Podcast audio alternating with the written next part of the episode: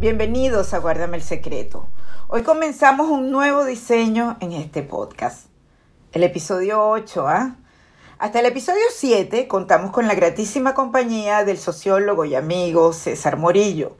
Después de escuchar sus sugerencias, he decidido que rotemos los invitados en este espacio. Ustedes pueden participar si tienen algún interés especial por un tema o personaje, solo tienen que escribir a nuestras cuentas de Guárdame el Secreto en Instagram y Twitter. Hoy nos va a acompañar el abogado, profesor y amigo querido Tulio Álvarez. Pero antes quiero que compartamos las informaciones sobre un tema que sigue siendo, generando mucha polémica y es la operación Gedeón.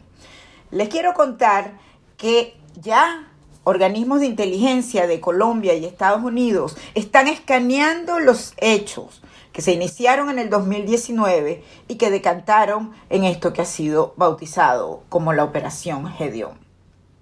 Hay señales que van apuntando a la verdad. Por eso el presidente interino Juan Guaidó se refirió a que ya existían indicios que responsabilizaban al régimen. Pero hay que esperar que seriamente hablen las pruebas, que los expertos aporten los resultados de las investigaciones. Sin embargo, todo orienta a que se trató de una celada fabricada por el régimen, donde una operación de desertores en Colombia que involucraba a Cliver Alcalá Cordones fue interceptada por el régimen desde finales de marzo. Lo hemos dicho, ellos llegaron a expresarlo descaradamente. El 28 de marzo, en Con el Mazo Dando, lo dijo el mismo Diosdado Cabello.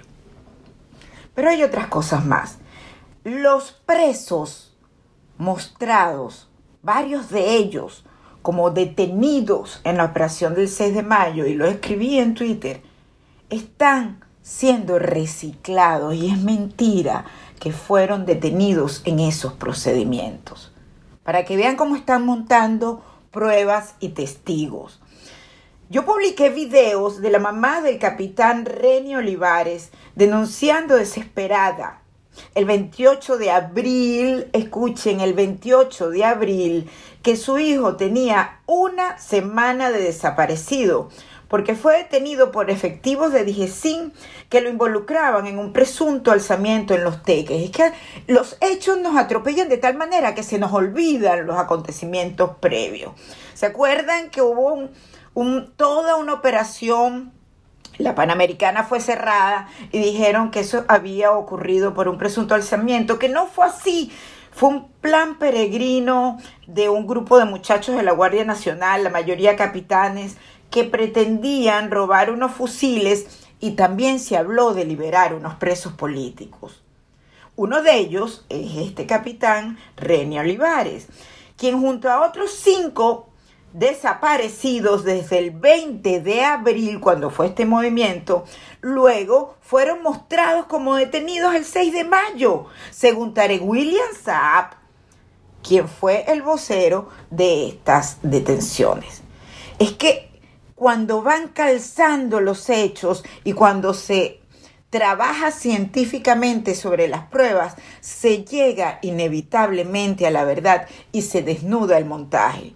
La tragedia es que como está este control y por supuesto con la censura, es casi imposible sobre la vorágine de los hechos y cuánto nos abruma la información desordenada, usualmente a través de las redes sociales y con la intervención y manipulación del régimen, que todo se complica, todo se distorsiona y aparecen las noticias falsas, las llamadas fake news. Pero pongan siempre atención sobre los voceros y personajes que les dan credibilidad y además siempre traten de comprobar que las fuentes son las acreditadas y que no se trata de cuentas falsas que crea el régimen para confundirlos a todos. Y viene el secreto. Las señales en esta operación Gedeón apuntan a responsabilizar a Diosdado Cabello y a uno de sus financistas o representantes en distintos intentos de negociación con Estados Unidos. Me estoy refiriendo al capitán Carlos Aguilera. ¿Lo recuerdan? Él fue director de la DICIP cuando el golpe, cuando el 11 de abril de 2002, que sí, fue una intentona, y fue el operador en muchos negocios, o ha sido, bajo luego el perfil, se fue del país, ha vivido todos estos años volando de ciudad en ciudad libremente, pero es un operador de Diosdado Cabello. Aún las investigaciones no han culminado, como les vengo diciendo. De hecho, todavía están incipientes. Pero no se descartan más involucrados, más posibles involucrados, porque también han sido mencionados el empresario Franklin Durán del caso del maletín de Antonini Wilson y el naviero Wilmer Ruperti. Ya ven varios nombres. Capitán Carlos Aguilera, cópienlo. Unido a Diosdado Cabello registrado y otros empresarios mencionados, que serían quienes financiaron la adquisición del el armamento. Fíjense que con tanta seguridad que habla Diosdado como que yo estoy enterado, no va a estar si mandó uno de los suyos a estar infiltrado o a que pagase a los infiltrados y quién sabe qué más. Llegó el turno de saludar a nuestro invitado, Tulio Álvarez. Hola Tulio. Un abrazo Ibe, un beso y un saludo cordial a todos los que nos escuchan. Bueno, arrancamos con un tema que yo sé que a ti te fascina. No por lo malo que significa, sino por cuánto puedes desarrollar como analista, como crítico, como pensador, como profesor. Y es la reacción de Diosdado Cabello al comunicado de las ciencias físicas, matemáticas y naturales los amenazó con la operación Tuntún. Realmente me impresiona mucho porque no encuentro la justificación. No veo el peligro del informe final de la Academia de Ciencias Físicas, Matemáticas y Naturales. De ninguna forma lo veo.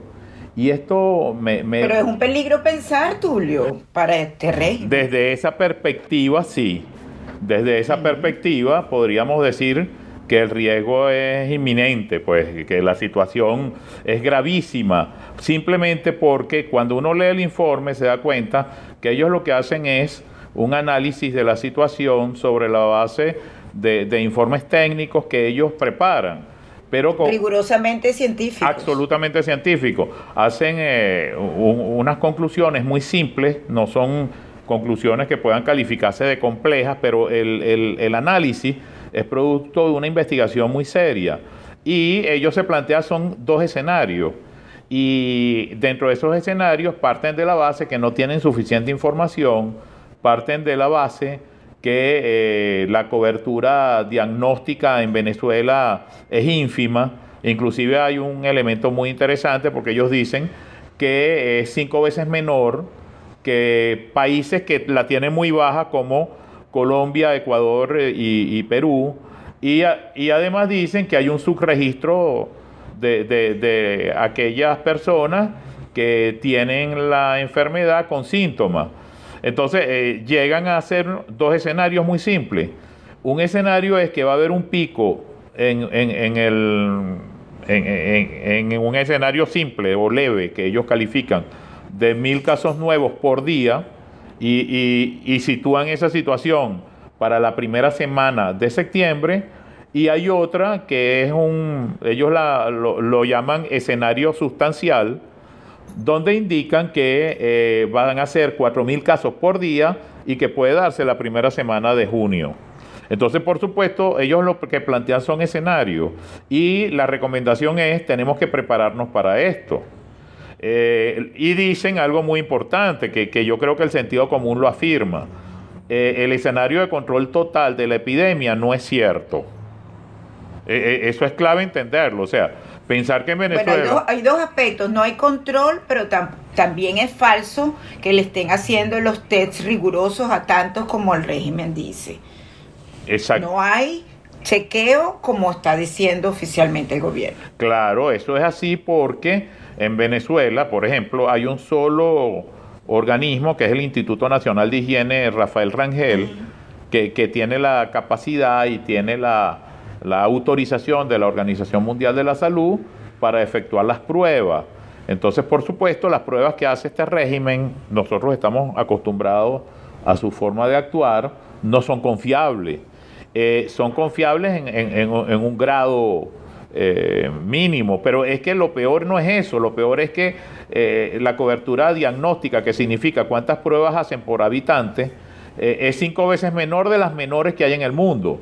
Entonces Venezuela no se va a salvar de una situación mundial máxime teniendo a, estos individuos al frente del manejo de la situación. Es importante, yo creo, analizar por qué ellos se angustian con este informe. Yo creo, yo creo que se angustian con este informe porque eh, le advierten a la población que hay una situación que no puede ser controlada por ellos mismos, por el régimen. Y, eso es así por una, algo muy elemental. Y esto yo, yo lo manejo porque he hecho un trabajo con organismos vinculados al sector salud. Yo represento eh, empresas vinculadas al sector salud y eh, la red eh, de salud pública en Venezuela no existe. La red hospitalaria pública en Venezuela este, tiene, tú le preguntas al ministro y yo creo que él no, él no tiene idea del número de, hospitales, el número de, eh, por ejemplo, Venezuela tiene 200 de camas. de camas, Venezuela tiene 277 hospitales, de los cuales dependen del Ministerio de Salud 241 y del Instituto Venezolano del Seguro Social 36. Eh, Entonces, e, estos hospitales, desde el punto de vista de infraestructura, de servicio, de equipamiento, están en un 10% en capacidad de prestar servicio.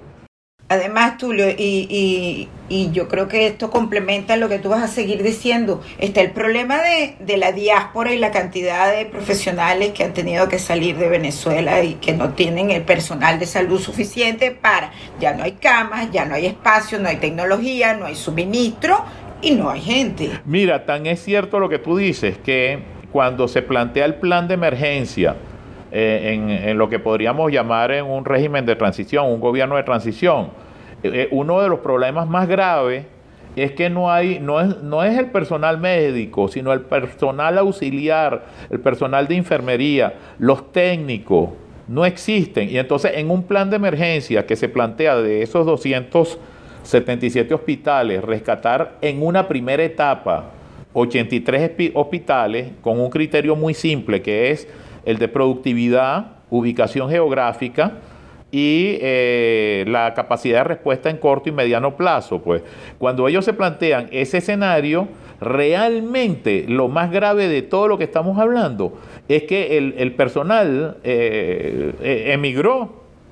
Entonces, entonces en el papel hay 261 hospitales que están abiertos, vamos a decirlo así, y que tienen 34 o 35 mil camas que es el número de camas teóricas que hay en Venezuela, pero la capacidad del sistema es mínima, está en el orden de un 10 al 30% en el mejor escenario. Claro, y entonces las universidades o las personas vinculadas a la ciencia o los profesionales, todos los que están advirtiendo sobre esta situación son amenazados, son encarcelados, son perseguidos y en este caso, bueno, qué más patente que cuando se pronuncia eh, todo lo que significan los investigadores, los científicos en un país que merece nuestro mayor respeto, no solo no son tomados en cuenta como ha ocurrido en otros países, sino son amenazados con operación Tuntún descaradamente, con ser eh, víctimas de unas detenciones arbitrarias y una persecución. ¿Le tienen miedo a la verdad? Bueno, un amigo mío, Luis Chumaceiro, colocaba hoy en, en serio y en burla que eh, eh, los académicos le están tratando de quitar a, los profesores y maestros el lugar ah, privilegiado de ser enemigos número uno del régimen. En el sentido, claro, eh, si tú ves el tratamiento que están dando a los profesores universitarios, Mira, la situación es dramática. Es decir, el mejor... Porque lo desprecian. Ponte tú el mejor sueldo en la, en la Universidad Pública Venezolana. Yo soy el mejor sueldo. Yo gano 8 dólares. Profesor titular, doctor a tiempo completo y con una antigüedad de 30 y voy a cumplir 38 años el año que viene. Este, yo gano 8 dólares no diarios, mensuales. Pero es que nadie puede tener ni carro, no, se puede trasladar, es una situación dramática. Implica que tú vas a hacer una cola de varias horas desde la madrugada y el albur de que cuando te toque a ti haya gasolina, porque eh, conozco no un caso, la generalidad de los casos, gente pierde su tiempo y después no puede surtir. Y lo que hay es un gran negociado de los factores de siempre que están controlando el suministro y llega eh, una gandola y sirve 300 vehículos y el resto, que, es la cantidad sustancial, este, la bachaquean y, y va al mercado negro. Es decir, un Estado, un Estado que no es Estado, un Estado forajido, un Estado que no cumple los más mínimos parámetros de servicios públicos, que encima los funcionarios se dedican a atacar a la población y robarla, porque el término es robo. Bueno, y por eso les dejan el negocio, para que esa es parte del botín de ser fieles al régimen. Sí, para entretener. Ahora, estabas, mencionando la universidad, estabas refiriendo tu, tu experiencia. Hace poco, Tulio, vi un video de la sala de profesores de la unidad de cursos básicos de la Universidad de Oriente en Ciudad Bolívar. Es solo un ejemplo. Llegó a, a, mis manos y después lo vi en las redes. Eso era eso es una imagen peor que un basurero. La destruyeron. La Universidad de Oriente fue destruida. Destruida significa que la ocuparon con sus grupos delincuenciales, paramilitares, y la desvalijaron, la destruyeron, la destruyeron. La oficina del rector la ocuparon. Eso evidentemente implicó que eh, la Universidad de Oriente, para mí es un dolor porque yo soy de allá y estuve a punto de estudiar allá en lugar de estudiar en la central y en la católica, estuve a punto de estudiar en el núcleo de Cumaná. Para mí es un dolor saber que la Universidad de Oriente, de todas las universidades de Venezuela, es la peor, prácticamente no existe. Y eso es parte de la política del régimen, acabar con las universidades. Yo creo que es sistemático eh, el, el no intervenir, no ocuparla, sino destruirla. Ajá. eso se convierten en enemigos los académicos, los científicos, los profesionales, los médicos, los profesores, eh, todo aquel que aporte a la sociedad venezolana libremente o por lo menos que intente hacerlo. Y hablando de libertades, eh, Maduro anunció que muy probablemente vamos a elecciones este año de la Asamblea Nacional, las presidenciales jamás. ¿Qué opinas? Cuatro escenarios creo yo que hay. Uno que sería el lógico, racional y que no quizás eh, es el único admisible desde el punto de vista democrático, es la prórroga del mandato de la actual Asamblea. Eh, no está escrito, pero si no hay proceso electoral, el, mandato se prorroga hasta que se produzca la sustitución. Eh, eso es de derecho común constitucional. No puede haber un vacío del cuerpo más importante, de la institución más importante del ámbito constitucional. La otra es hacer las elecciones este año. Esa tiene tres escenarios también y todos son ilegítimos. Uno, todo pasa por la designación de un Consejo Nacional Electoral. ¿Quién podría, bajo el clima de inconstitucionalidad y de un Estado eh, forajido, designar? En la estrategia de ello estaría, uno, la Asamblea Nacional Constituyente. Dos, eh, que lo designe la asamblea paralela que ellos tienen. Y el, y el tercero, que es uno que también ellos se han planteado con mucha fuerza, que el, Tribunal Supremo de Justicia declare una omisión eh, legislativa y que eh, proceda a designarlo como ya lo ha hecho antes. Eh, en Venezuela hay precedente de prórroga de mandato de cuerpos colegiados institucionales, por ejemplo, en el ámbito municipal y estatal. Eh, si no se dieron las elecciones, se prorrogó el mandato a nivel municipal y estatal. Eh, yo creo que eso es lo razonable, porque elecciones no va a haber elecciones desde la perspectiva del cumplimiento del estándar internacional de legitimidad de una elección. Es decir, que una elección que se realice en Venezuela este año jamás va a ser reconocida de acuerdo a los estándares electorales y democráticos del mundo civilizado occidental. Y en coherencia con la lucha que se viene dando, justamente. Eh, evidentemente. Ni siquiera, ni siquiera, ni siquiera por vía de un acuerdo eh, con una ruptura, con una ruptura, ojo, que implicaría la salida de Maduro, se pueden hacer elecciones, en mi opinión, este año. Ni siquiera bajo la hipótesis de la salida de Maduro. Porque es evidente que aquí los tres escenarios son Maduro-Sálaga, y quede el régimen eh, producto de, un pacto político. el, segundo es que caiga el régimen. Sería llamado gobierno de transición, ¿no? Eh, eh, no, porque es que la transición puede darse con o sin los integrantes, factores que conforman actualmente el régimen. yo, yo creo que en la medida que no integre ninguno de esos factores el nuevo gobierno de transición, menos posibilidad habrá de que haya elecciones, porque el saboteo a todo proceso democrático sería evidente. Claro. Entonces, yo creo que debemos prepararnos más bien a, una hipótesis democrática de que no va a haber elecciones en Venezuela, no solamente por el problema gravísimo de ilegitimidad, sino porque el pico de esta situación y de esta coyuntura de, epidemia y, y, la influencia de lo que está pasando en el extranjero en Venezuela, eso se va a prolongar todo el año 2020, indubitablemente. Para mí, esto es un proceso que inició en marzo en Venezuela, pero no tiene fecha de cierre, entre otras cosas porque en Venezuela ni hay información, ni hay capacidad de contención, y eh, trágicamente aquí puede suceder una hecatombe eh, desde la perspectiva eh, de, lo que sería el control de esta epidemia.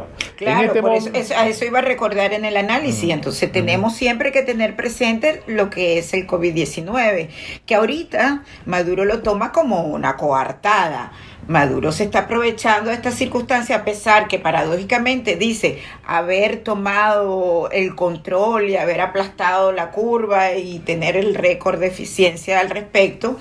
Lo cierto es que todo indica una mayor complejidad, pero en paralelo él la ha aprovechado para la, la cuarentena para controlar a la población y reprimir, eh, eh, que el miedo se imponga y entre ellos el control de la comunicación y la limitación de que el pueblo esté informado. Eso es terrible para cualquier proceso electoral, para la vida, pero en la circunstancia que estamos hablando de unas eventuales elecciones.